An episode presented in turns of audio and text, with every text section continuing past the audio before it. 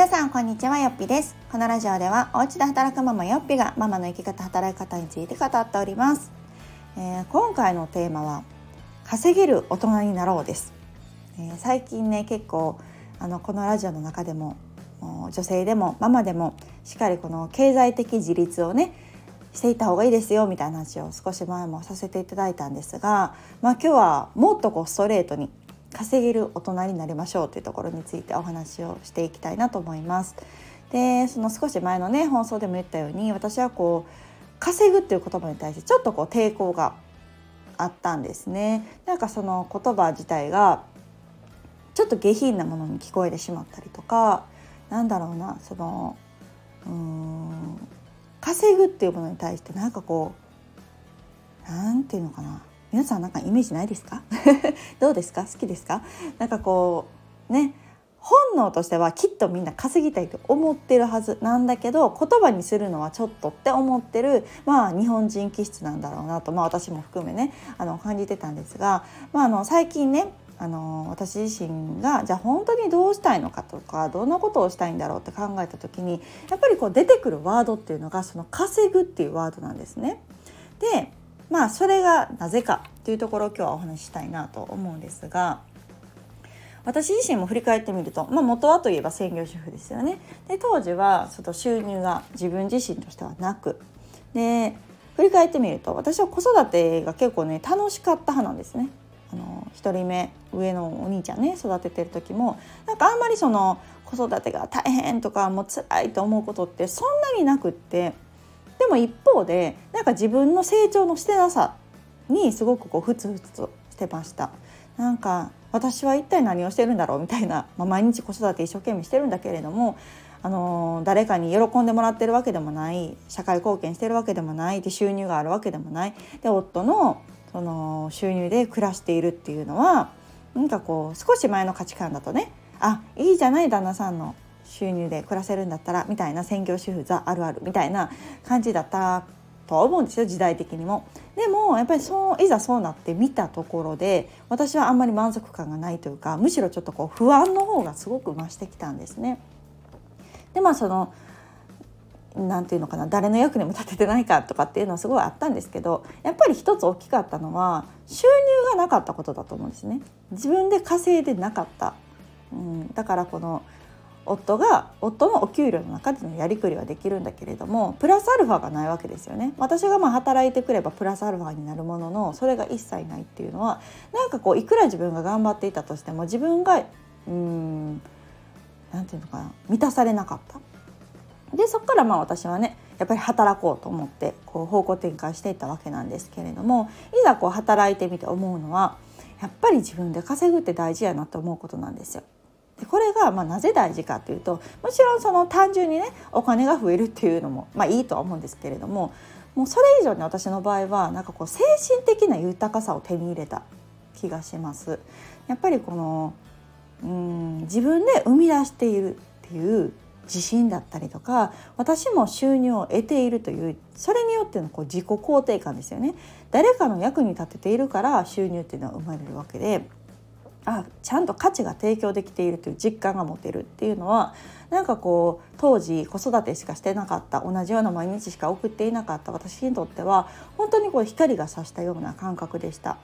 であのその収入がない時、まあ、要は仕事をしていない時っていうのは何かにつけてねすごくこう後ろ向きだったような気がします。え、誰か頑張っている人の姿を見ても素直な気持ちで応援ができなかったりとかすごくこう人の成功を心から喜べなかったりとかなんかこう私もやりたいけどできないとかねそうそうとかあ私はできてないっ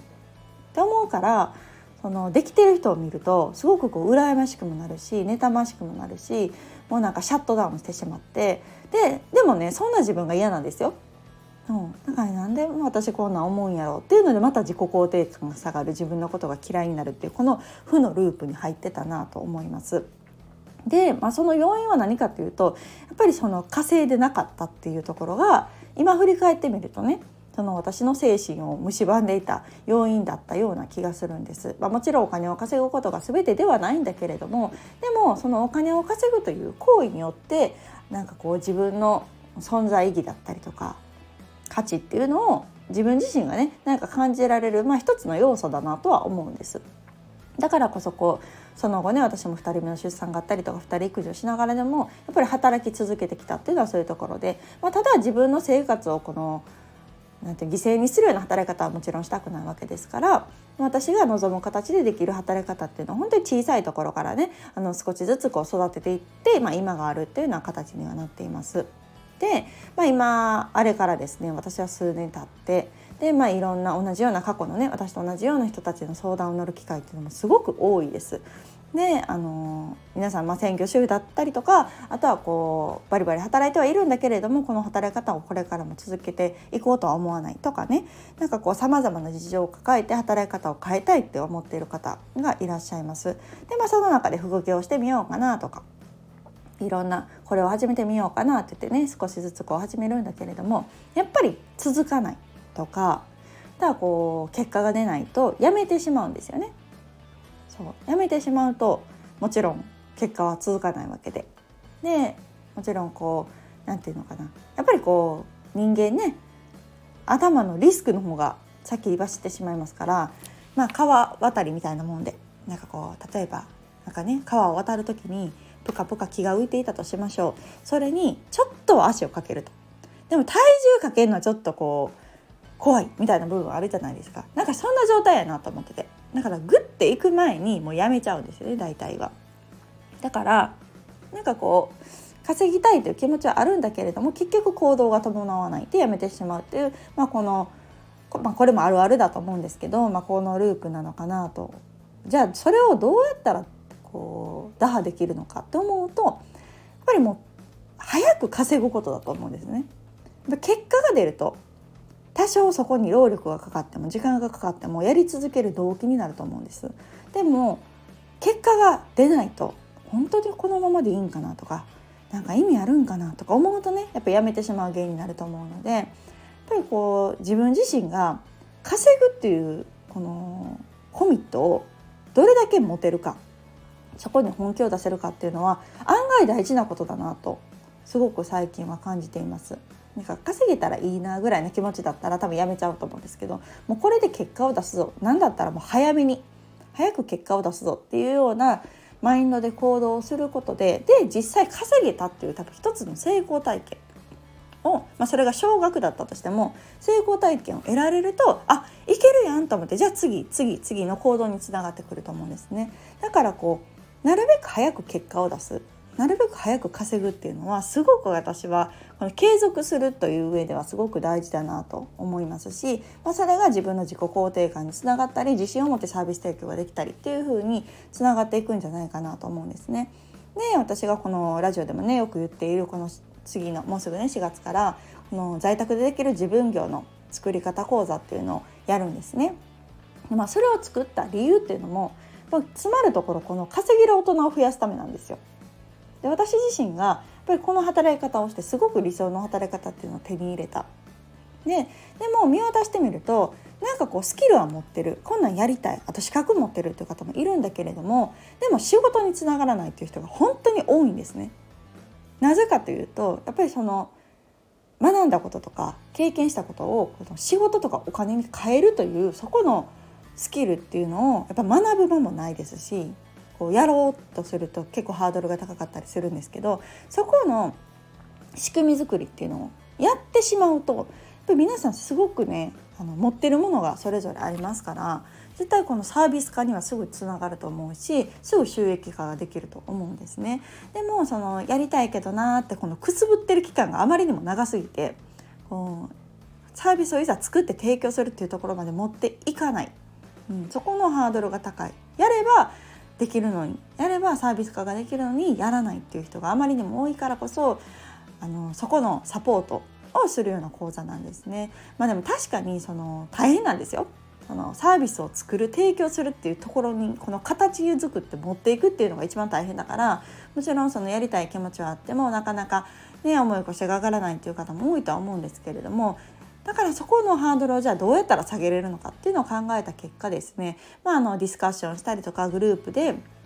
自分の考えも述べながら誰かのアドバイスをもらいながら一緒にね形作っていくことあとはこう期限を決めることによって確実にステップアップをしてスタートを切れるっていうようなものがあればみんなやるんじゃないかなっていうところ。でそれで収益化ができたらでしかもこうスピード感を持って早めに継続化ができるとあそう収益化ができると継続ができるようになるんですよね。で継続ができるということはそれだけ収入が増えていくということで行動すれば改善点が見えてくるからどんどんその自分でじゃあ次こうしてこうこうしていこうっていうその歯車がどんどんどんどん回りやすくなってくるっていうのは私自身も経験してすごく感じるところなのでなんかこう振り返って思うとあの時やってたらよかったなと思うしやってなかったらめちゃめちゃもったいなかったななんて思っています。だからこそもうここは素直になって稼げる大人になりましょうと。で稼げる大人になりたい人が集まってくれてで稼げるようにみんなで頑張っていこうよっていうそれを作っていこうよっていうあの仲間づくりをしたいなっていうふうに思っています。やっぱりその頭でなんかこう本音はね稼ぎたいなと思ってるのになんかそれをこう出さないうちに秘めすぎてあの全然出てこないってなってくるとやっぱり結果のその稼ぎたいっていうその結果がついてこないのかななんて思うんですね。そうだからこそちょっとこう私もうんやっぱりそこは素直になってというかやっぱり収入が増えたから良かったことうんってたくさんあるんですよね。なんか収入が増えることによって自己肯定感が上がっていてで自分自身が満たされて自分が満たされるとねやっぱ人のことも素直に応援できるようになるんですよ。これまたね不思議なもんでなんかこう今までだったら羨んでたかもしれないこともなんかこう本当に素直に応援できるしあとはこう本当に比べなくなったんですよねなんかそこが本当の意味で無駄だなっていうところに気づけたっていうところもあるのでなんかこう自分が、まあ、こう収入的にもそうあとは時間的にも心が満たされるとなんかこう人が良くなっていくというか当時のそのすさんでた私はやっぱり今の私よりも絶対良くなかったと思うので、まあ、そのためにもしっかりこの稼ぐっていうところを本気で挑んでいく。